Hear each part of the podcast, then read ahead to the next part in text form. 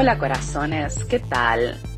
Hoy les quiero compartir algunas cuestiones sobre las sirenas, ya que estamos en temporada Pisces.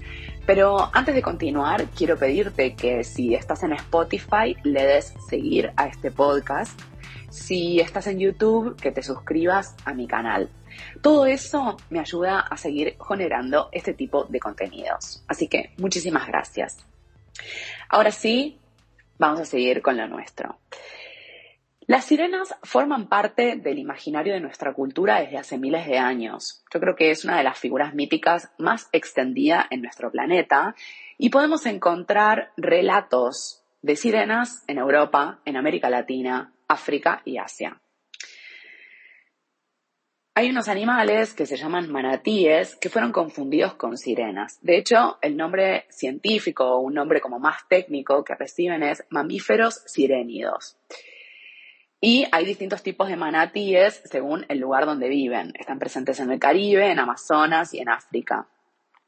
Cuando llegan los conquistadores europeos a estos territorios, dijeron que esos animales eran sirenas y tiene sentido, pues la figura de la sirena tiene miles de años. También hay relatos criollos que sostienen la existencia de sirenas blancas, rubias y de pelo largo en los ríos de Argentina. Eso también está en este territorio. Las sirenas forman parte de la mitología de la vieja Europa. La vieja Europa es un término que usa Marija Gimbutas y refiere a un tiempo y un espacio donde esa tierra estaba poblada por culturas matrilineales o matrifocales. Y digo matrilineales porque no eran matriarcales, no había dominación de las mujeres hacia los varones. Más bien eran sociedades basadas en el principio de cooperación y no de guerra. Adoraban a una gran diosa, también adoraban a los animales y a los árboles y había un gran desarrollo de la agricultura y no de la ganadería. Otro dato interesante de estas culturas matrilineales es que no había desigualdades entre las clases sociales. Además, se sabía que pertenecíamos a una familia, clan, tribu, por haber nacido del vientre de una persona y no por recibir el apellido de un varón. Por eso se dice que son matrilineales, porque siguen la línea de la matriz, de la matria. Creo que esta forma de vida se parece bastante a esa imagen que circula colectivamente sobre un paraíso, un jardín del Edén donde no había violencia y también un tiempo perdido, y un tiempo al que muchas de nosotras anhelamos volver. Las sirenas vienen de esa época y sobrevivieron a la implantación del patriarcado y los cultos de adoración a dioses varones como Zeus o el dios judeocristiano, pero pasaron a ser consideradas monstruosas, seres a los que había que tenerles miedo. Gracias a los registros históricos que encontramos en vasijas y figuras, podemos ver que no siempre fueron representadas como seres con cola de pez, sino que tenían alas y cuerpo de pájaro. Las sirenas aparecen en la Odisea y son representadas como seres monstruosos que tienen la capacidad de enloquecer a los marineros. Por eso, Ulises y su tripulación se atan al mástil de un barco, como una, fuerza como una forma de resguardarse a sí mismos.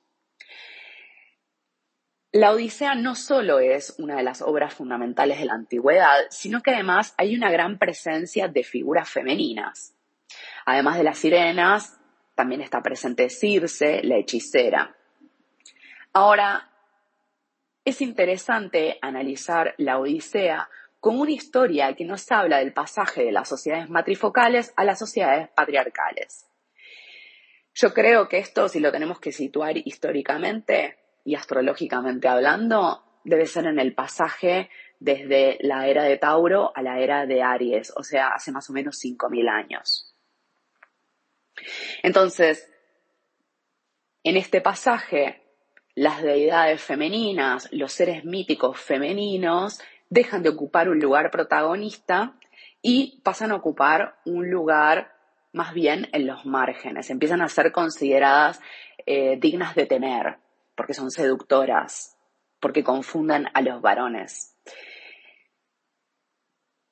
Y, detalle interesante, el único objetivo es seducir y engañar para su propio beneficio. Entonces van a usar la magia y la sexualidad para obtener privilegios.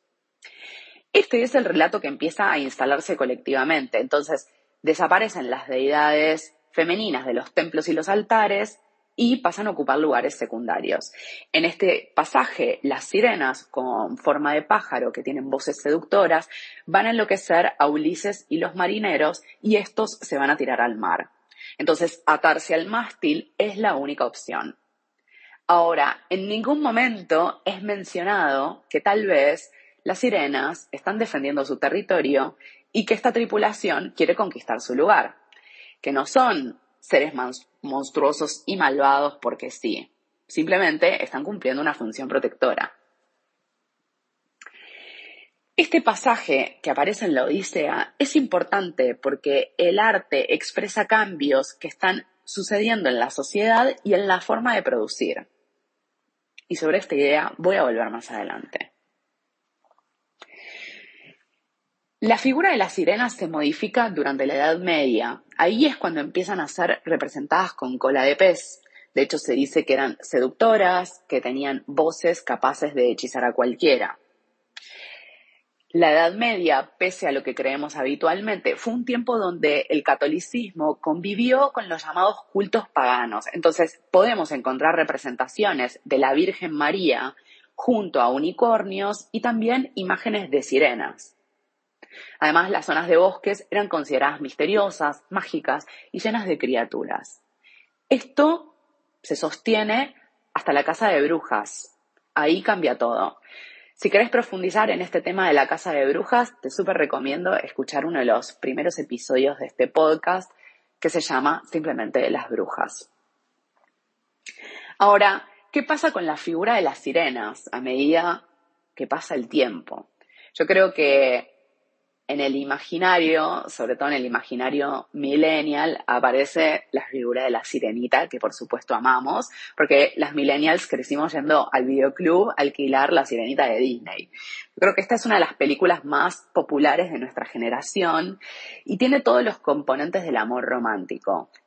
Ella es una quinceañera, inocente, suave y delicada, que se sacrifica a sí misma por el amor de un varón. La sirenita entrega su voz para poder vivir ese romance, entrega su capacidad de mencionar, expresarse, cantar y manifestarse. Y es muy significativo porque la figura de las sirenas en la Odisea está muy asociada al poder de la voz. Justamente era la voz de las sirenas la que era considerada un arma letal. Ahora, en la sirenita de Disney hay una información que no llega a expresarse del todo. Úrsula es una bruja mala con forma de pulpo, es una ex amante del padre de Ariel, Tritón, que fue condenada al ostracismo por vieja y por fea. Úrsula, como forma de venganza, trama toda esta situación con Ariel, que entra muy fácilmente en el engaño de la bruja porque es inocente y porque está enamorada y es impulsiva. Ahora, en la historia de Disney hay un final feliz en los términos del amor romántico. Ariel se convierte en humana y se va a vivir con el príncipe. Úrsula muere. En la historia original, en La Sirenita de Andersen, porque la película de Disney retoma un relato de Andersen, la Sirenita muere. Al parecer, su autor, Andersen, era un varón bisexual que se había enamorado de otro varón y no pudo consumar su deseo. Entonces, toda la historia original de la sirenita nos habla sobre el deseo inconcluso. Y a la luz de la teoría queer, nos está hablando sobre un varón que no encaja en las imágenes que la cultura tiene sobre el ser varón. Y acá vuelvo a la sirenita de Disney. La sirenita se llama Ariel, que es raro porque es un nombre no binario.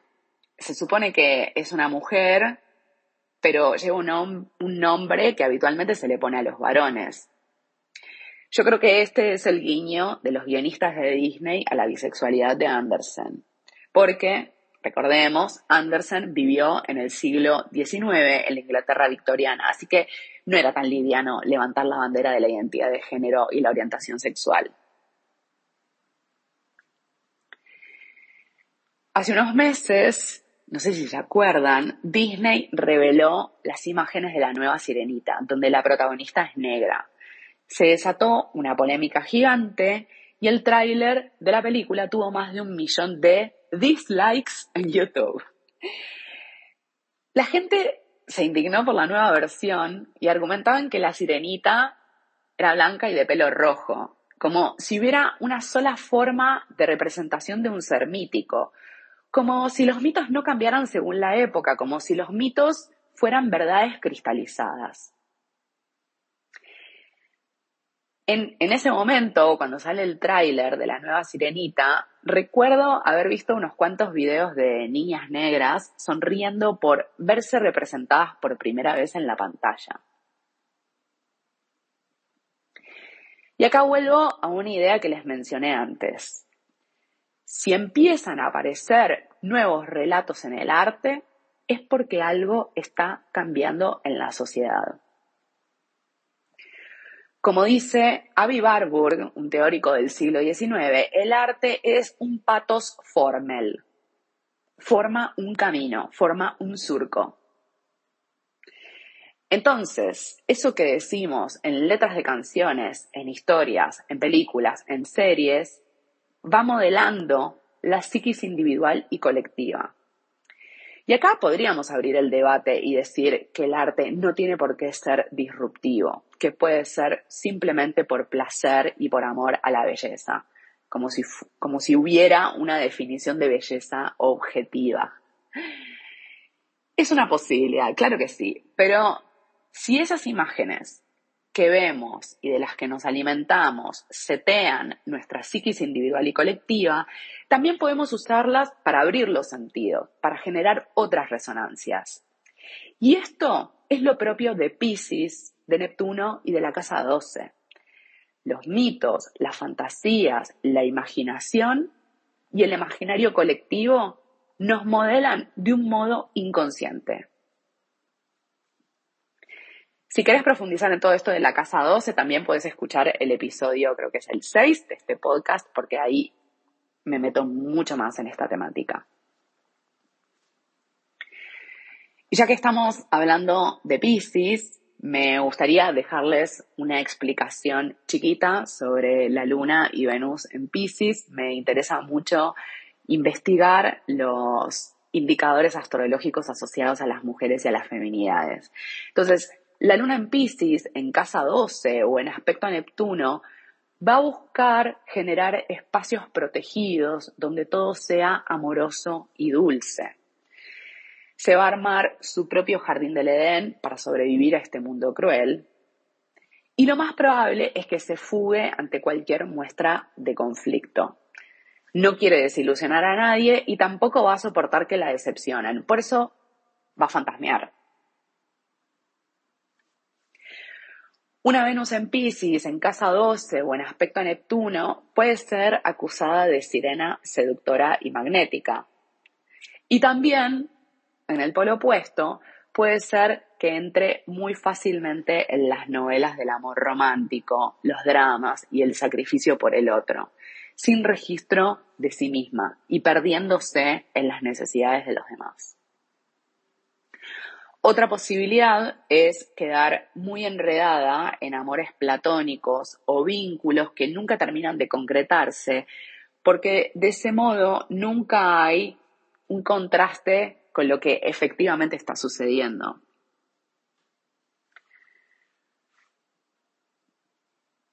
Por otra parte, tanto la Luna como Venus pueden encontrar un refugio y mucho placer en el esoterismo, la espiritualidad, la brujería, la conexión profunda con los otros y consigo misma. Creo que esto es algo muy interesante. Y por supuesto, también hay otra dimensión, que eso también aparece en Pisces, en la casa 12 o en Neptuno, que es la conexión con las problemáticas del colectivo. Problemáticas humanas y de las otras especies, porque en el registro pisciano no hay diferencia somos uno con el todo. Por eso lo que pasa en Japón me llega y me atraviesa. Y lo que le pasa a los animales y lo que le pasa a los bosques me conmueve y me duele. Bueno, corazones, muchísimas gracias por estar acá. Les quiero muchísimo